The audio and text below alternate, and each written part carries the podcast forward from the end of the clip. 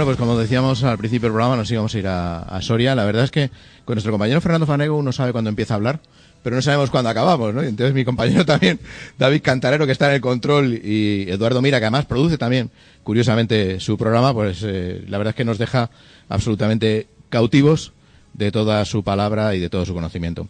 Al igual que nos va a dejar cautivos seguramente Silvia Largo. Silvia, muy buenas tardes. hola, buenas tardes que está en la plataforma Soria Ya, que hace quizás un año, año y pico, ¿no? Estuvisteis, o hace dos años ya, no sé, estuvisteis por aquí por Madrid. Dos años ya, ¿verdad? Joder, ¿cómo pasa el, tiempo, pasa muy rápido. Sí, además ahora estáis precisamente casi de celebración y tratando de que la gente no se olvide de aquellos momentos gloriosos en los que todo el mundo tuvo conciencia de que existía una provincia que se llamaba Soria de que existía otra España que no era la poblada, que era la despoblada, y que había gente en el territorio rural que tenía las mismas sensaciones y los mismos sentimientos y las mismas necesidades que la gente del, eh, digamos, del ámbito urbano. ¿Cómo estamos ahora mismo en Soria ya? ¿Qué queda de aquel eh, glorioso, aquella gloriosa aparición de hace dos años en nuestro, en la capital del reino? Bueno, pues al final eh, ese día conseguimos poner a, bueno, la despoblación y la, y la España vaciada en la mente de los políticos y en el, llevarlo al Congreso y al Senado y que se enteraran de que había un problema y de que numerosas provincias, entre ellas Soria encabezándola con Teruel existe, eh, pues pues queremos que, esto pare y que, y que, los gobiernos mm, se den cuenta de qué país quieren para, para España y qué, y qué, y qué tipo de, país quieren, ¿no? Si un país centralizado en, en, X provincias y el resto despoblándose o donde haya cohesión territorial. Una de las eh, bases fundamentales para que haya esa cohesión territorial a la que haces referencia eh, pasa por las comunicaciones, ¿no? Y eh, por lo que he oído últimamente, estáis inversos en la, digamos, reivindicación de esa vía que es la A11, que al final pues haría que esa cohesión territorial a la que hace referencia se fuera una realidad, ¿no? ¿En qué momento estamos? Porque esa autovía parece que no se acaba, va a acabar nunca, ¿no? La verdad es que desgraciadamente no deberíamos de estar hablando de este tema porque debería haber sido una de las autovías que primero se hubieran hecho en España, básicamente porque eso vertebra el territorio. Desde Portugal eh, une todo Castilla y León casi por el centro hasta, hasta unirlo con, con Barcelona o con, o con Europa. Por lo tanto, sería una autovía que debía haber sido de las primeras en hacerse y, y, llevamos pues pues 25 años de retrasos, bueno, 25 años desde que se publicó en el boletín oficial como, como que se licitaba parte de las obras, pero hablando de ella más de 50 seguramente.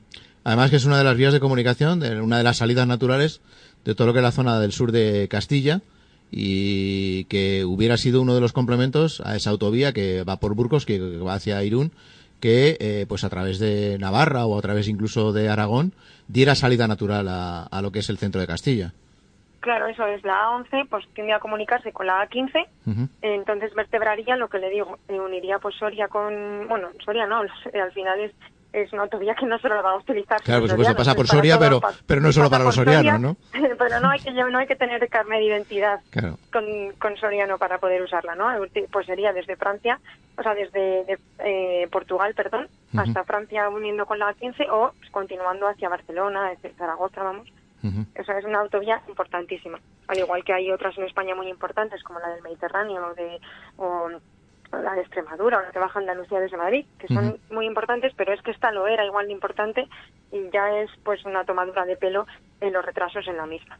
Y después de 20 años eh, de retraso tras retraso y tal, ¿qué crees, lo que qué crees que es lo que ha ocurrido para que esto no sea una realidad? Eh, ¿Voluntad política? ¿Voluntad de la población? ¿Cuál ha sido? Al final eh, se están haciendo infraestructuras ferroviarias mucho menos importantes de dotar con líneas de AVE cuando todo el mundo sabe que el AVE al final lo que ha conseguido es que se invierta en, líneas de AVE que cuestan miles de euros cada kilómetro y, y, dejar de invertir, por ejemplo, en líneas de tren, que en Soria teníamos pues hace 40 años o, eh, tres líneas de tren y ahora tenemos una y, deficiente muy en cuanto a tiempos, etcétera, a Madrid. O sea que al final se invierte en otras cosas eh, por rédito político y no en las importantes. Sin embargo, cuando estuvisteis aquí en Madrid y gozasteis de ese apoyo social eh, claramente manifiesto, ¿no? Y de los cuales, pues, muchos medios de comunicación se hicieron eco, ¿no? Hasta entonces solo os escuchábamos unos pocos y a partir de ese momento parecía que otros muchos os hacían eh, eh, los coros, entre comillas, y luego otra vez el silencio absoluto, el silencio mediático, ¿no?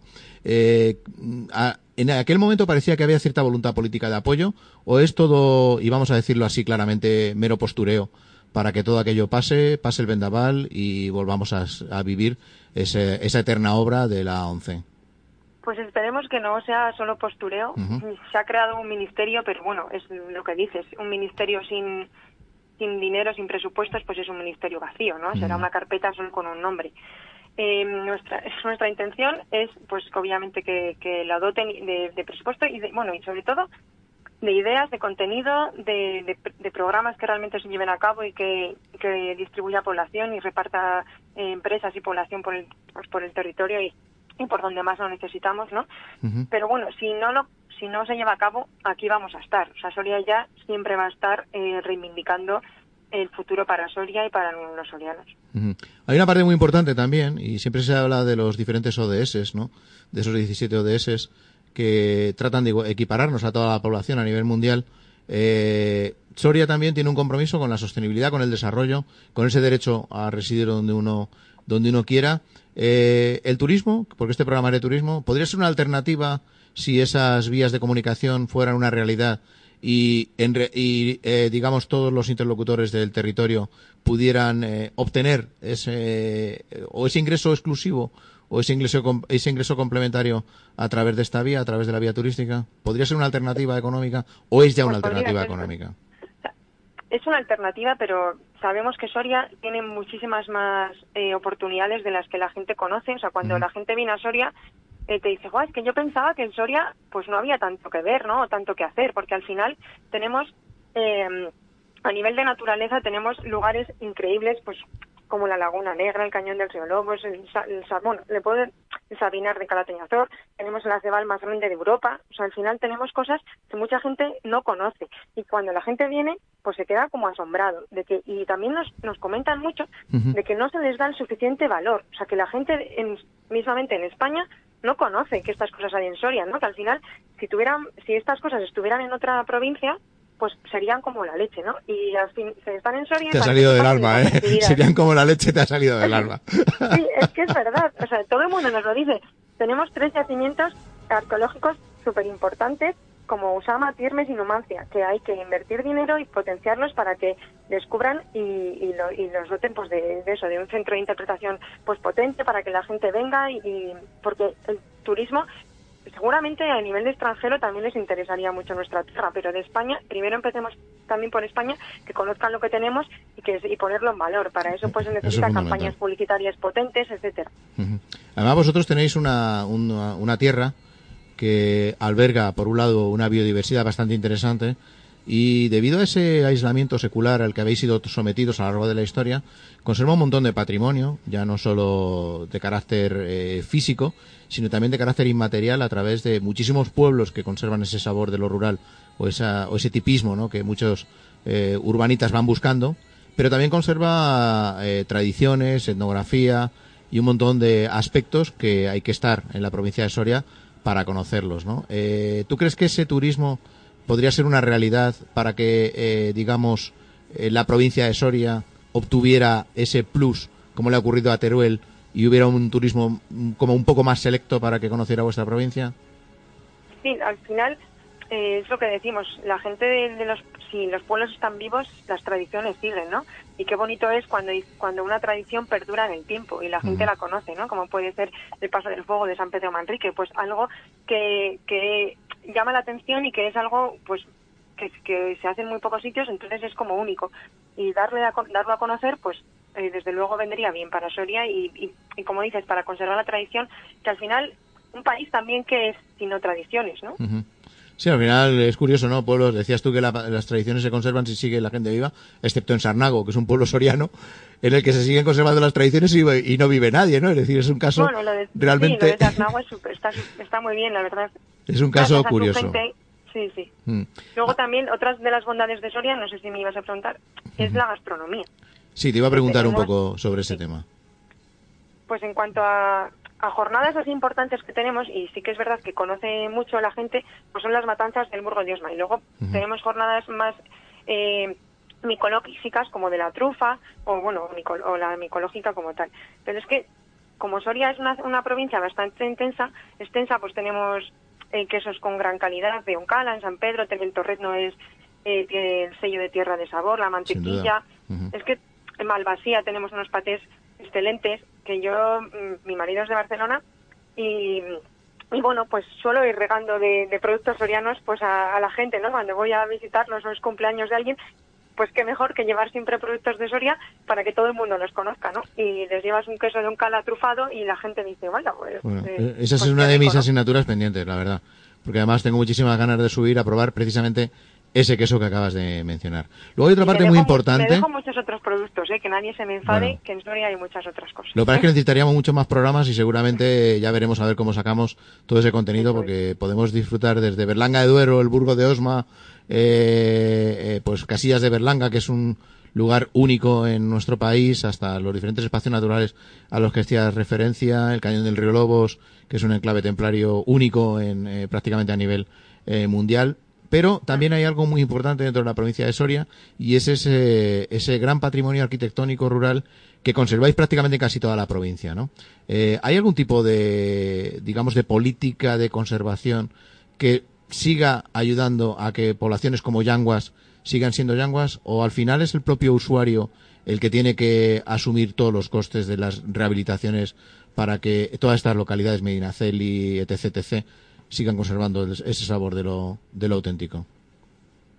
Pues mm, desconozco, desconozco, si hay algún tipo de ayudas. Yo sé que la casa de mi abuela tiene un escudo y por lo tanto está un escudo muy antiguo y la casa está, está valorada como en patrimonio, me refiero a este patrimonio. Entonces, para todo, no solo no te dan dinero, sino que para cualquier obra es mucho más complicado, ¿no? Porque claro, ellos lo que hacen es conservar. Está claro que, que, no se pierdan esas cosas, pero a la vez, si, si es todo más mucho más impedimento, pues es verdad que igual tendría que haber algún tipo de subvenciones, no para ese y para las casas en particular, pero sí que son, desde luego, para conservar los numerosos castillos que tenemos y, dotar a esos ayuntamientos que no pueden hacerse cargo de la rehabilitación eh, de, para poder rehabilitarlos y que no se caigan, pues que por suerte al Soria al estar enclavada en el río Duero, cruzarla prácticamente por la mitad, pues como ya sabes, antiguamente se construían las edificaciones al lado de los ríos para protegerse, ¿no? Pues eso, nos daría para hacer otro programa, Silvia. Claro, pues tenemos tantos castillos que lo estupendo sería pues que, hubiera de verdad dinero para conservarlos y para rehabilitarlos, porque una ruta de castillos en Soria sería fantástica para el turismo. Cuando hicisteis eh, las ciudades del hombre, esa muestra de arte eclesiástico, que tuvisteis además tres sedes y algunos de los enclaves absolutamente desconocidos. ¿Tú crees que la gente empezó a tomar conciencia de que había una Soria que iba más allá de esa eh, Soria olvidada? Pues sí, cualquier promoción que se haga y, esté bien y, acoja a mucha gente y territorios, lo que sirve es para que la gente se dé cuenta del patrimonio que hay aquí. Y al final lo, más importante es que la gente venga, eh, genere una experiencia y luego la cuente, ¿no? Y diga, pues qué bien me han tratado en Soria, qué bien he comido en, un par de restaurantes que tenemos con estrella Michelin, para ser una provincia con tan poca gente, ¿no? Tenemos dos restaurantes. Eh, que bueno, he visto otra tal tradición, he podido no sé, ¿no? Comprar eh, yemas de almazán o lo que sea, ¿no? Entonces, cualquier cosa, evento que haga, se haga y promoción, pues es bienvenido pues para conocer el resto de las cosas que, la gente desconoce de Soria, y son muchas. Y vosotros a través de, a través de la plataforma Soria ya, ¿cómo podemos estar atentos a todas las acciones que lleváis a cabo y esa reivindicación constante que trata de colocar en el mapa a la provincia de Soria, no solo antes de la pandemia, sino durante la pandemia y sobre todo que perdure en el tiempo y que después de la pandemia sea ese gran destino turístico emergente? Pues nosotros tenemos en redes sociales el perfil de, Soria Ya, vamos, una página web también, donde colocamos pues todas las notas de prensa que, hacemos, que, enviamos y, que reclamamos a los políticos, tanto pues de la Junta, del Estado o, o al competente en la materia que en aquel momento esté en nuestra reivindicación. Pues animo a todos nuestros oyentes a que estén atentos a Soria Ya, porque les, ya les digo que no se van a aburrir de toda la cantidad de cosas que propone la gente de Soria ya, esa plataforma que no para de reivindicar un derecho que no debería ser un derecho, sino una obligación por parte de nuestro Estado para con vosotros. Muchísimas gracias, Silvia, por estar aquí. Un abrazo enorme a la plataforma Soria ya. Y sabéis. Y por el cariño que, que demostráis que tenéis a nuestra tierra, ¿no? Dejando, haciéndonos un hueco y, y, y, dejándonos explicar qué tenemos, ¿no? Y para que la gente pues, pues venga y lo vea y disfrute igual que nosotros lo hacemos cada fin de semana. Pues siempre sabéis que aquí tenéis vuestros micrófonos y muchísimas gracias por estar ahí, Silvia. Un abrazo. Gracias, buenas tardes.